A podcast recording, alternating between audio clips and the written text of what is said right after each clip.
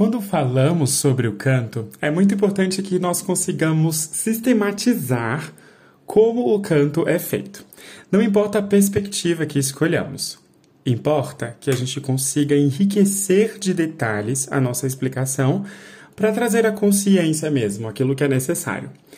Do ponto de vista da biologia, nós vamos tentar explicar como o canto consegue integrar sistemas que são utilizados primordialmente para outras funções no corpo e, mesmo assim, faz um som muito bonito.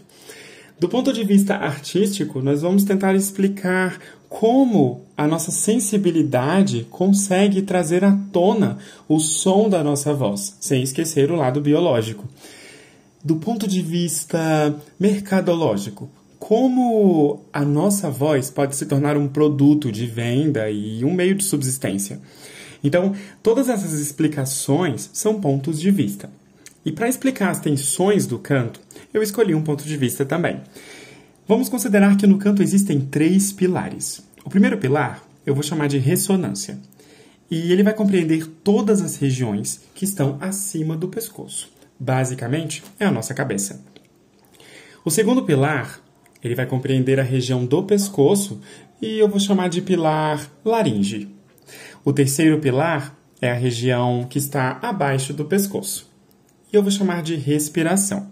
Bem, eu já vou começar falando do mais polêmico deles, que é a respiração, porque eu falei mesmo abaixo do pescoço. Abaixo do pescoço envolve a nossa região torácica, envolve as nossas costas, envolve a nossa região abdominal e as pernas. Há controvérsia se as pernas são realmente usadas para cantar e se a postura realmente faz algum sentido nessa explicação da respiração. Bem, eu acho que sim, mas eu não vou falar sobre isso agora. O que eu vou falar é justamente sobre a parte respiratória, inspiração e expiração e todo o mecanismo que a gente ativa tensões para que a ins e a expiração sejam feitas. Geralmente, o caminho didático que um professor começa com o um aluno é trabalhando a respiração. Para tirar a respiração daquele lugar trivial, sabe? O ar entra, o ar sai e nós vivemos uma vida inteira sem prestar atenção na respiração. O cantor, ele tem que estar muito, muito mais consciente na respiração do que uma pessoa que realmente não utiliza a respiração de uma maneira consciente em sua vida. E geralmente esse caminho didático que começa na respiração, ele só traz um bom som da voz depois de um tempo. Afinal de contas, nós estamos trabalhando tudo que está abaixo do produtor da voz, que é a laringe.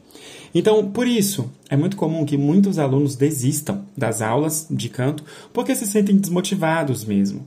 O som talvez não condiz com o que queriam, eles queriam resultados mais rápidos. E geralmente, o aluno que quer resultados mais rápidos, ele não vai muito longe no estudo da técnica, pois realmente o estudo da técnica precisa de tempo. Mesmo que esse aluno não vá muito longe, ele continua cantando e continua produzindo arte. É muito comum que isso aconteça. Só que é importante que nós estabeleçamos onde a gente quer chegar com o nosso canto. E bem, os professores, por sua vez, também sabendo passar todo esse, esse, mecanismo da respiração, de inspiração e expiração, muitas vezes não conseguem integrar isso com todo o sistema do canto. Quando é que os músculos da respiração se conectam com os músculos para fazer a voz acontecer e se conectam com os músculos da ressonância para que a voz seja otimizada e tenha um som bem aprimorado. Então, pode ser que o professor tenha um despreparo para fazer essa conexão, porque essa conexão ela é muito própria, realmente, ela é própria de cada aluno. A ativação dos músculos da respiração acontece por percepção literalmente, é uma parte sensorial. E ela está diretamente ligada à força que a gente aplica para fazer as pregas vocais vibrarem, sem que haja um sobreuso na própria prega vocal. Quando nós estamos sobreusando os nossos músculos respiratórios, nós temos a sensação de que estamos fechando o pescoço e estabelecendo um obstáculo maior do que ele já é. E bem, O que acontece é que a gente confunde como é que funciona essa interação dos músculos da respiração. Geralmente eu divido em três partes, levando em consideração as regiões, para que as pessoas tenham uma consciência maior da respiração. E você pode fazer isso aí da sua casa ou de onde você estiver ouvindo esse podcast. Bem, nós temos uma respiração abdominal, que é quando você coloca a mão na barriga e sente que o ar adentrou a lugares mais profundos no seu pulmão e você realmente sentiu os músculos abdominais muito soltos e se inflando de ar.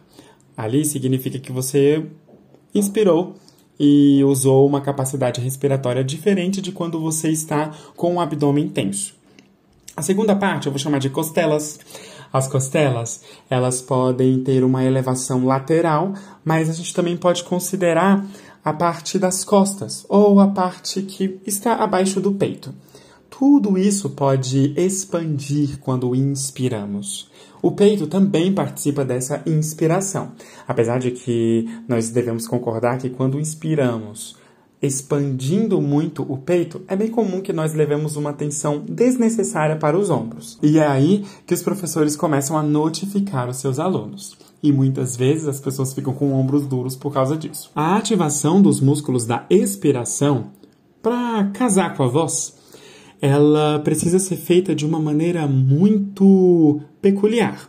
E isso vai de cada pessoa. O que é mais importante é, quando você inspira, imagine que o seu pulmão, dentro do seu corpo, está intocado e você precisa suspirar sem fazer com que todas essas partes que eu descrevi toquem o seu pulmão. É como se ele estivesse protegido lá dentro, dentro dessa gaiola.